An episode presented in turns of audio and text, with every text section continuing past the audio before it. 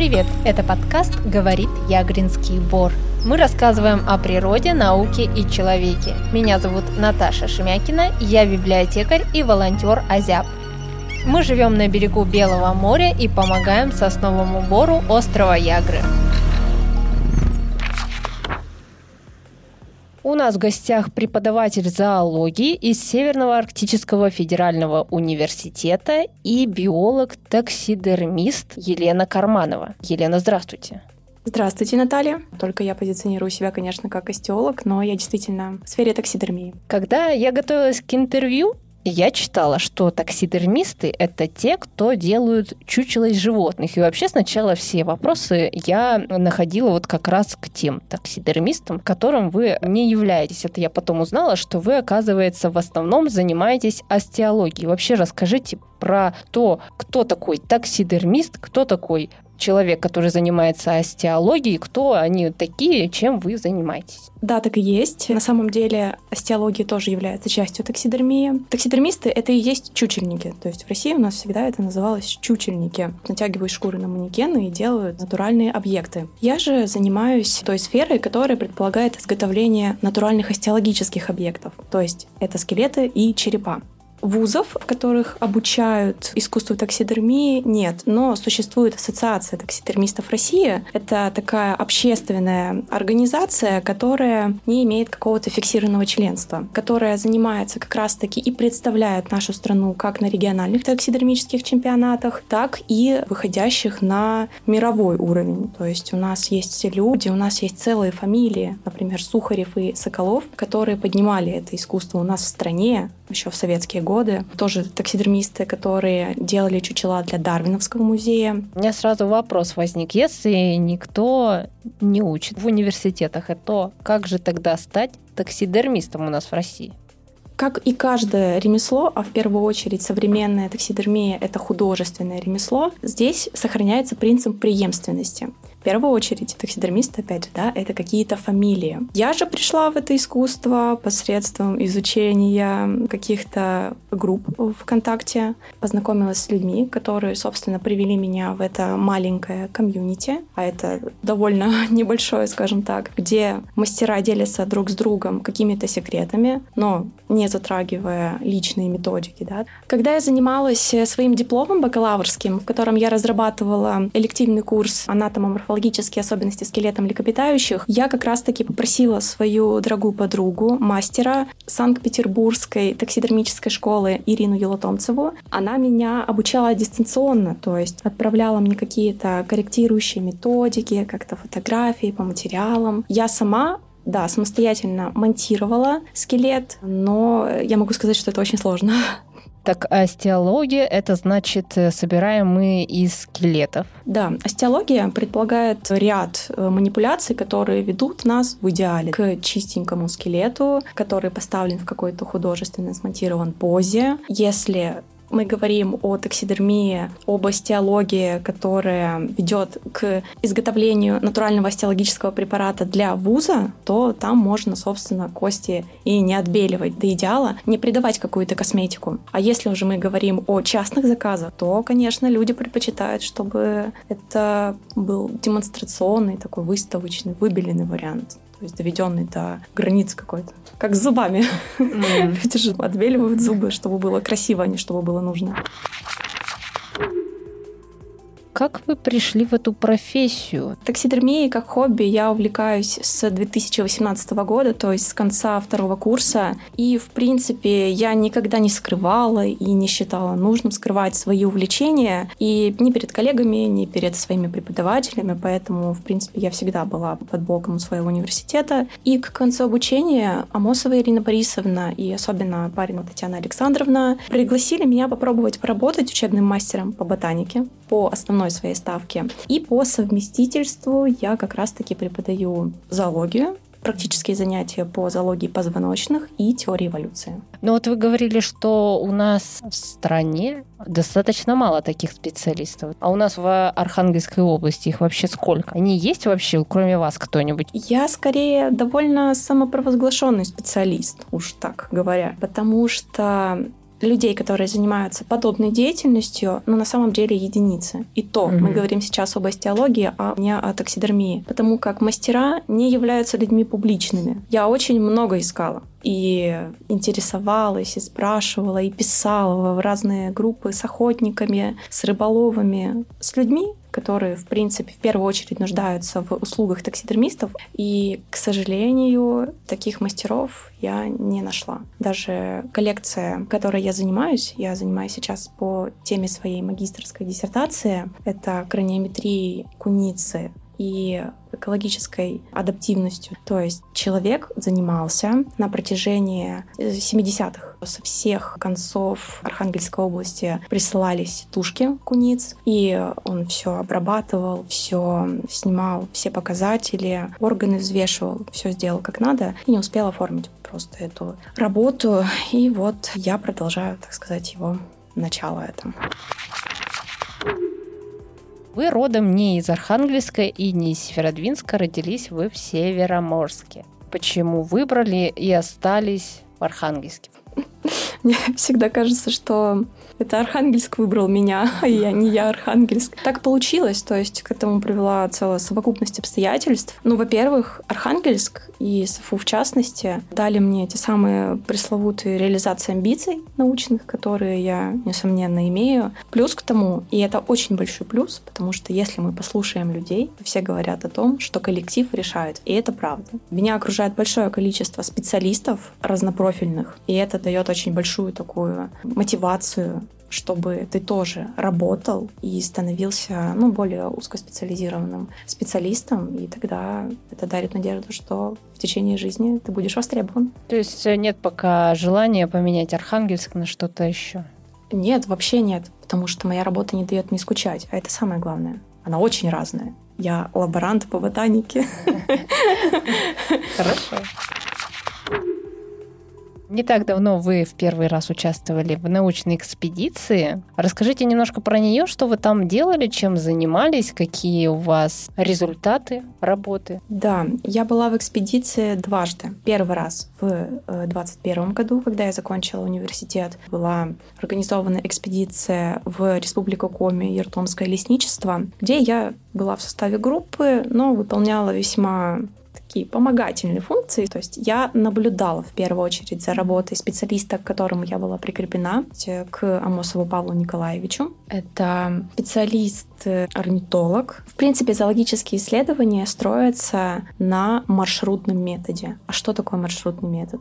Ты просто идешь, фиксируешь все, что попадается тебе по пути. Например? А, ну, например, в этом году мы были, то есть уже только в более активной такой позиции, я была также в составе экспедиционной группы на территории водно-болотных угодий Сибболота в Пинежском районе Архангельской области. И вот тут уже маршрутный метод, который мы использовали вместе с моим научным руководителем, заключается в том, что мы идем и фиксируем следы жизнедеятельности биоты. Например, заходите в бор какой-нибудь долгомошный, и вот они, дятлы, сидят. Нужно посчитать количество дятлов, посмотреть следы жизнедеятельности их, возможно, там какие-то кузницы расположены. Очень интересная картина была, когда мы видели гонные ямы в осей когда мы видели колдовую сорокопута. То есть это такой сгоревший пень, на который был нанизан, насколько я помню, это была буразубка. То есть картина довольно показательная. То есть ты сразу понимаешь, какой вид мог оставить такие следы жизнедеятельности. Ну и, конечно же, это тропинки, которые протоптаны вдоль повышения таких вот рельефа в бару. Это медведь.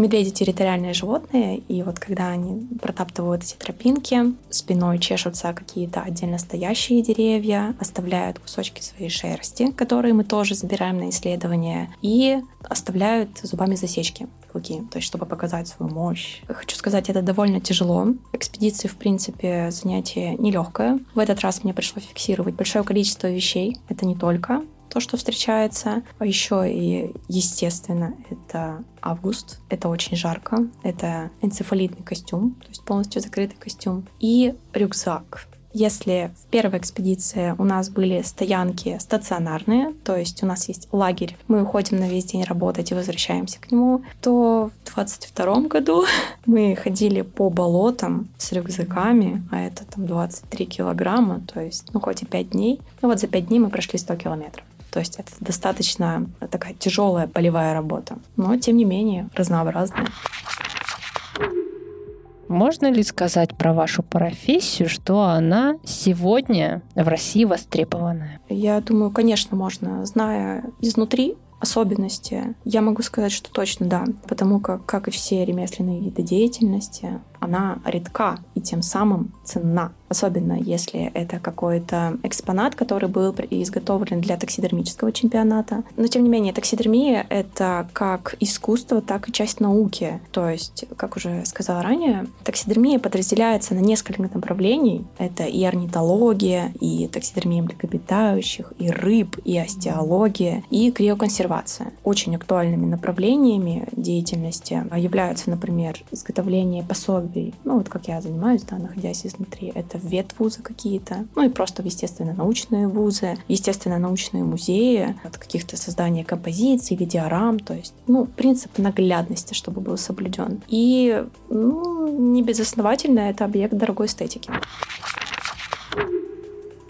Ну, расскажите про основные этапы работы остеолога. Сколько времени это все занимает? Как вообще происходит? С чего начать? Чем продолжить? Как закончить? Ну, давайте возьмем какую-нибудь среднюю птичку. Первое, что нужно сделать, это очистить от шкуры и мягких тканей. Mm-hmm. То есть это в зависимости от размера птицы. Это может занять как и от 5 э, минут так и до 6 часов. Откуда эта птичка к вам попадает? Да, тоже такой довольно распространенный вопрос. Изначально я работала с матомата. Это приют дикой орнитофауны, потому что люди приносят, если приносят птиц, то в весьма разбитом состоянии. Основной материал исходит, конечно, от охотников, но, опять же, у нас есть очень развитая комьюнити, то есть сеть друзей по хобби, коллег по хобби, и мы обмениваемся материалом. Есть вещи табуированные, например, краснокнижные виды. Нельзя ни в коем случае ни дериваты, ни какие-то другие части тела, не полностью, только с документами.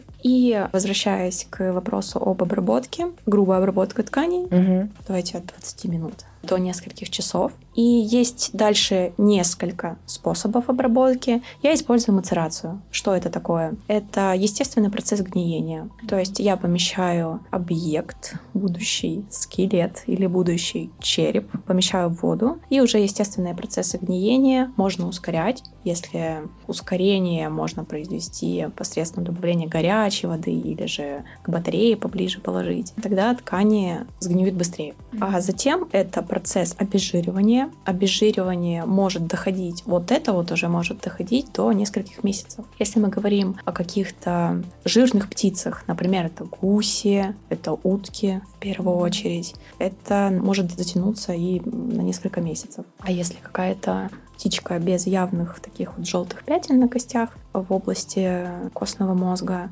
тогда можно обойтись и парочкой дней. Ну, если это мелочь. А если это млекопитающее ну, довольно большое, типа лисицы, тогда лучше подольше подержать, чтобы ну, впоследствии никаких вот не вылезло неприятностей. Следующий этап — это отбеливание. То есть это помещение в пероксид водорода до суток максимум. 9% раствор. Далее это самое сложное, это этап сборки. Вот сборка может растянуться на сколько угодно. Ты можешь в течение дня это сделать, а можешь и несколько месяцев. Но если мы говорим о той птичке, на которой в начале, у них довольно такой пневматичный скелет со срастанием элементов, поэтому сама природа упрощает нам работу. Поэтому да, это можно сделать и дня за два, чтобы не спешить, а так методично работать встречаетесь ли вы с агрессией со стороны людей, со стороны, не знаю, там, может быть, защитных организаций или спасителей животных или еще кого-нибудь? На самом деле нет. И это довольно странно, потому что я сама была в свое время во власти каких-то стереотипов, что люди не понимают. Но это неправда. Люди понимают. Люди умеют отделять какие-то убийства целенаправленные от работы с патоматериалом. И я лично никогда со стороны своего окружения или незнакомых людей с агрессией не сталкивалась. Хотя вокруг меня этого много. В принципе, я свою работу не афиширую как, ну, в первую очередь, мясо. У нас есть такие свод законов корректности. Мы не должны выкладывать мясо, не заблюренное какое-нибудь, чтобы у человека не было таких триггерных точек, чтобы они не срабатывали. Или же это даже при всей лояльности бывает ситуация, например, есть такое вот изготовление брелков. Если это лапка зайки или же какой-нибудь куропатки или курочки, то все нормально. Но если же это лапка кошечки или собачки, ну тут все. Домашние, понятно, ближе к сердцу.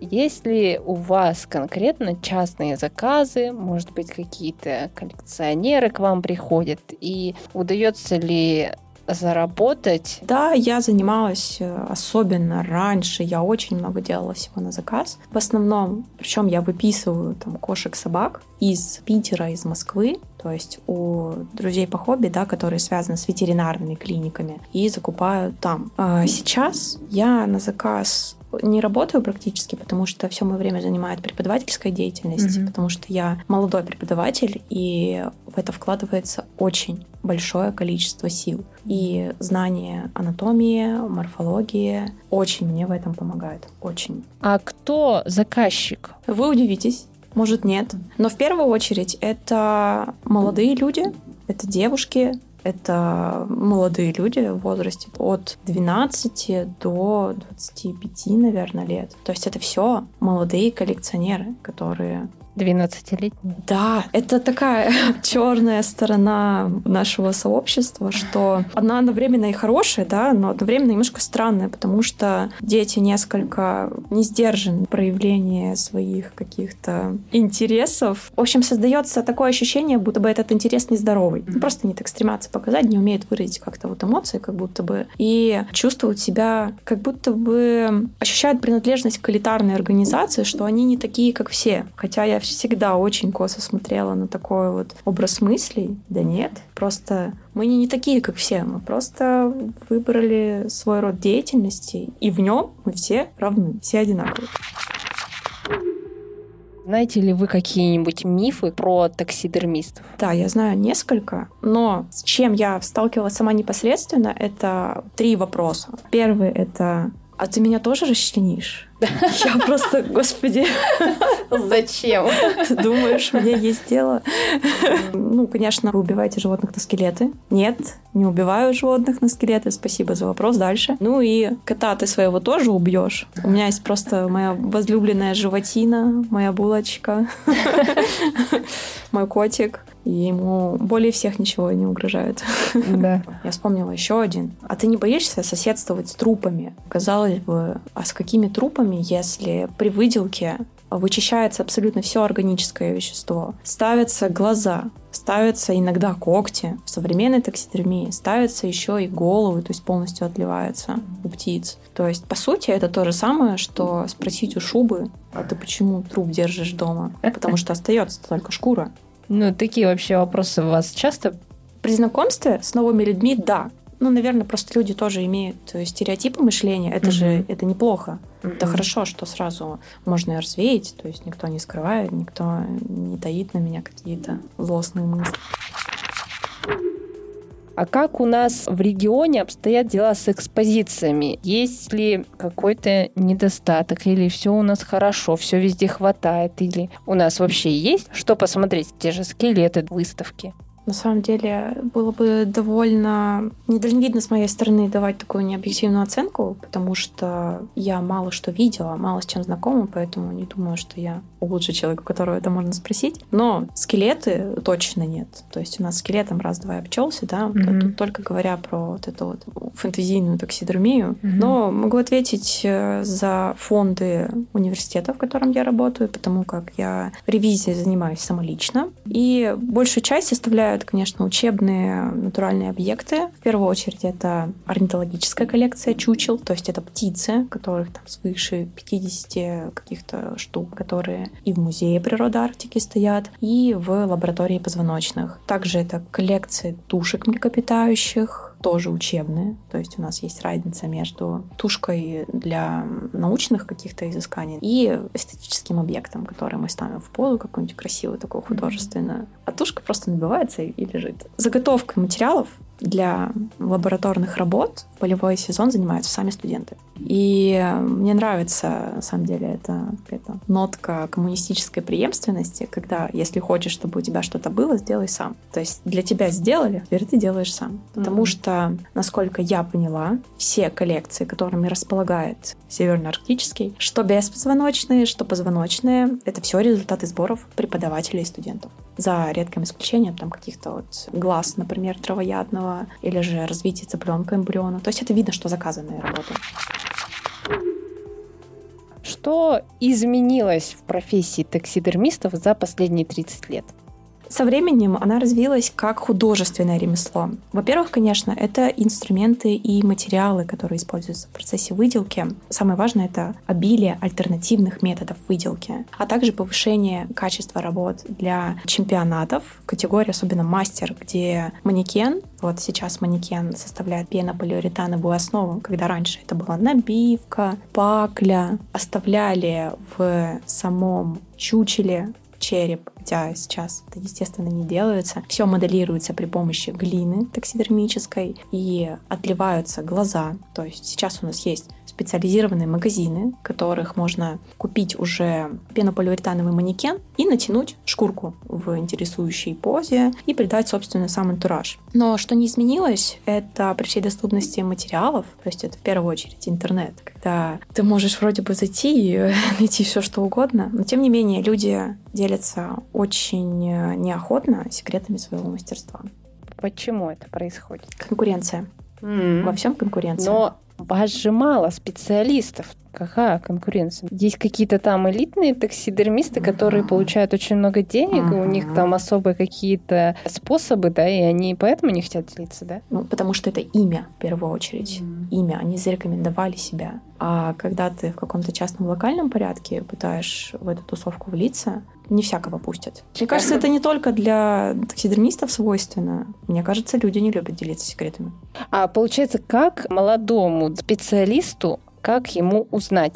Опытным путем? Да, только опытным путем. Причем сугубо опытным путем, потому что в интернете есть большое количество рекомендаций, советов. В любые флудилки зайди и увидишь очень много всего. Но опытным путем, только опытным путем. Я, например, видела тоже ситуацию из жизни, что стал фигурировать в качестве обезжиривателя нашатырный спирт. Я думаю, что ж такое-то там? И попробовала, и чуть не отравилась, потому что я разлила случайно. Мне не удалось э, загерметизировать эту емкость. И это была довольно травмоопасная ситуация. А это я, там не было условно 22 года, когда я это делала. Только если это ребенок, 14-летний, потому что посмотрит и химию-то не знает, и сделает. Ну, чтобы быть таксидермистом, нужно быть не только биологом, нужно быть там, зоологом, анатомом, химиком, столяром, плотником, художником, ну и отчасти скульптором, потому что этапы работы над чучелом предполагают э, знание химических формул,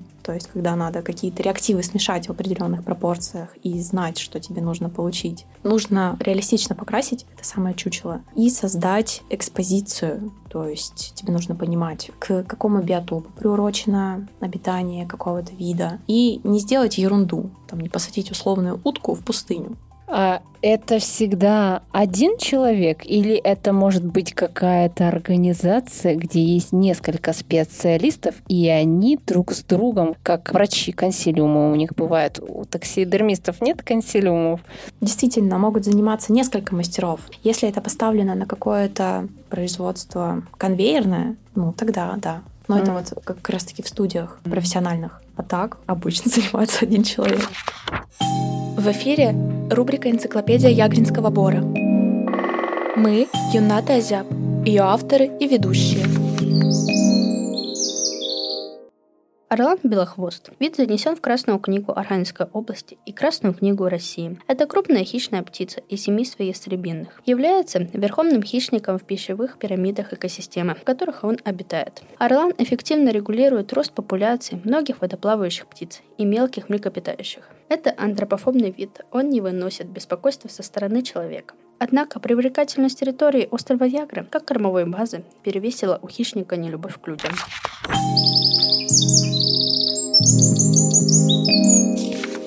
Как ваша профессия помогает науке? Таксидермия в первую очередь является мощным источником знаний. Многие музеи собирают коллекцию определенного вида на протяжении 20, 40, 50 лет. И на каждую тушку вешается бирочка с указанием, где она добыта, кто ее добыл, может быть, какие-то особые обстоятельства, там, характеристики, то есть это морфометрия снимается, ну, то есть метрика. И делается для того, чтобы была возможность сравнить, как выглядят животные, проживающие в разных регионах, проследить индивидуальную изменчивость особей и также посмотреть содержание каких-нибудь, ну, например, токсических веществ типа свинца или же других химических элементов.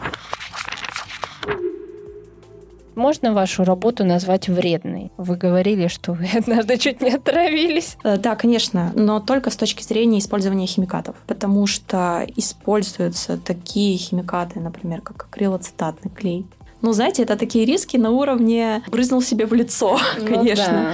Но технику безопасности никто не отменял. Это работа с респираторами, если это в каком-то помещении замкнутом. Если можно открыть окно в мае и смотреть из окна, как люди наслаждаются летом, а ты пишешь диплом, делаешь, то тогда можно и так обойтись. Я работаю с перекисью, сконцентрированной. Я закупаю концентрированную перекись 38% и развожу ее самостоятельно. Опять же, техника безопасности, перчатки перчатки. И бензин. Бензин я тоже закупаю в канистрах для обезжиривания объектов, поэтому если бензин можно считать каким-то травмоопасным. И это инструментарий. Какой, например, это дремель. Дремель — это дрель, только mm. маленькая. Такой вал гибкий, на который насаживается сверло. Довольно часто я травмирую руки, когда mm. просверливаю позвоночник, чтобы нанизать его на пруд да, и какую-то форму создать. И пыль, наверное, все можно так сказать.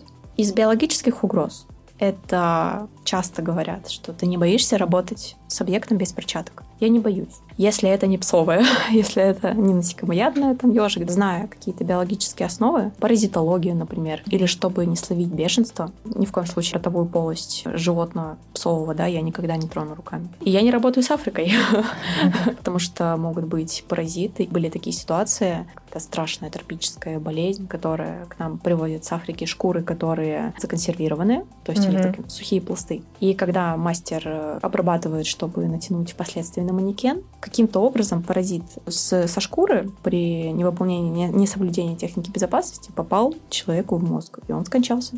Такое даже бывает. Чем квартира таксидермиста отличается от квартиры, скажем, обычного человека? Как у вас вообще быт устроен? Тут скорее от человека зависит естественно. Я не педант, поэтому у меня квартира разделена ровно на две зоны. На рабочую и на кровать. Поэтому... Поесть. Ну, поесть, там протоптана дорожка от холодильника, да, микроволновки. В принципе, и все. Но, конечно, полки, стол, подоконник, у меня все набито черепами. У меня есть стол рабочий, который одна его сторона, он рассчитан на двух человек, он самодельный такой. Одна сторона, там стоит ноутбук и красивая пробковая досочка, и все, с мышкой. А вторая сторона, это полностью забитый. Там у меня рысь лежит, там лежат ящички с большим количеством костей. Наверху тоже там коза у меня какая-то, бобры, лисы, совы. А вот прихожая как раз-таки у меня такая зона выделки. Там стоят баночки с мацерацией. И вот тут у тебя ключи, а тут зубы бобра вынутые. Mm-hmm. Такая вот стандартная ситуация. В ванне у меня лежит э, две змеи в тазике. Я так с ними дружу. Мне просто месяц некогда ими заняться, поэтому я так перекладываю. Если мне надо ванну, я ставлю тазик на это и обратно перетаскиваю. Никаких проблем с какими-то лишними животными, с лишними паразитами, конечно, нет. Вы говорили, что у вас кот или кто? Да, Азриэл. Как он живет с вашими такими соседями? В отличие от э, многих кошек других, мой кот абсолютно не запрыгивает на высокие поверхности. То есть mm-hmm. все полки, все шкафы, все в порядке. Максимум это столик прикроватный такой. Поэтому он у меня наученный, я его воспитывала, горжусь воспитанием своего кота, у которого такие собачьи, скорее, больше какие-то настроения, потому что и игрушку он приносит, все он приносит. Когда я работаю, непосредственно с химикатами, он закрывается в комнате. Только в таком виде, я никогда его не подвергаю лишней опасности. Максимум, когда я работаю с очищением от тканей, он любит смотреть. Вот рядом он сидит на диванчике и смотрит, как я скальпелем там, очищаю. Немного про ягринский бор. Могли бы ваши навыки и знания помочь сохранить и изучить ягринский бор?